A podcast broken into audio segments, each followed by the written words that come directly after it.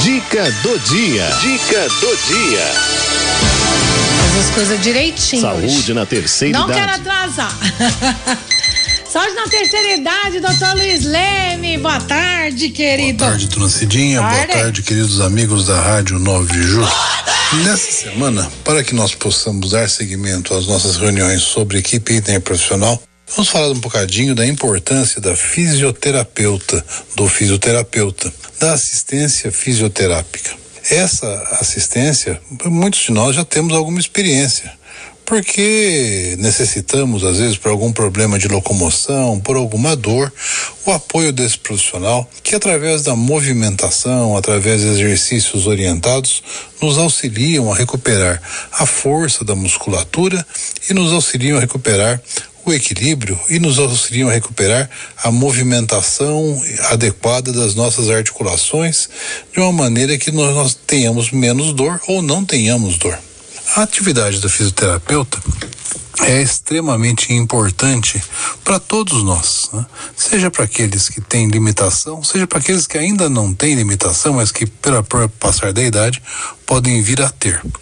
É importante ter presente que essa esse profissional ele talvez seja um dos que mais eh, eh, atividade tenha e no, no idoso.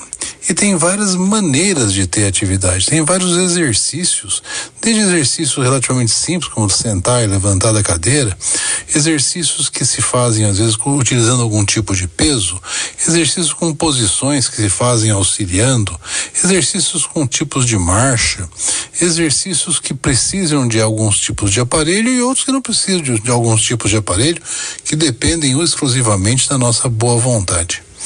Existem alguns tipos de atividade que são mais, eh, vamos dizer, sofisticados um bocadinho.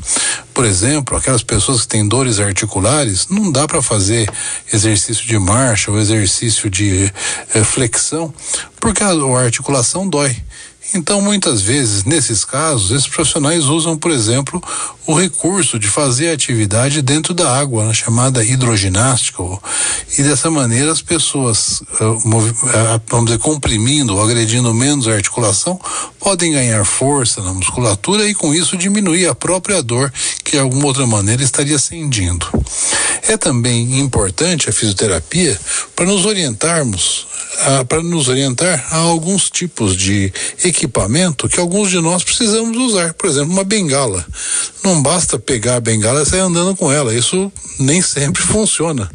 É importante que um fisioterapeuta nos oriente como usar a bengala, ou como usar uma bengala canadense, ou uma, um apoio, se for necessário, um andador. Algumas pacientes se beneficiam do uso de andador, e andador também não é tudo igual. Tem vários tipos que se adaptam às diversas as, uh, limitações que as pessoas podem ter, não é?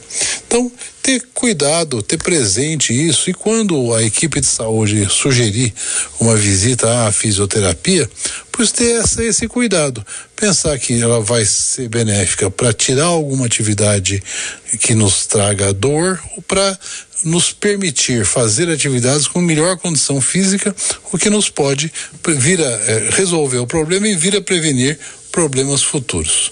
É o que a gente pode lembrar nesse final de semana e agradecer a dona Cidinha e a assistência de todos os queridos amigos da Rádio 9 de Julho. Muito boa tarde. A gente que agradece, viu?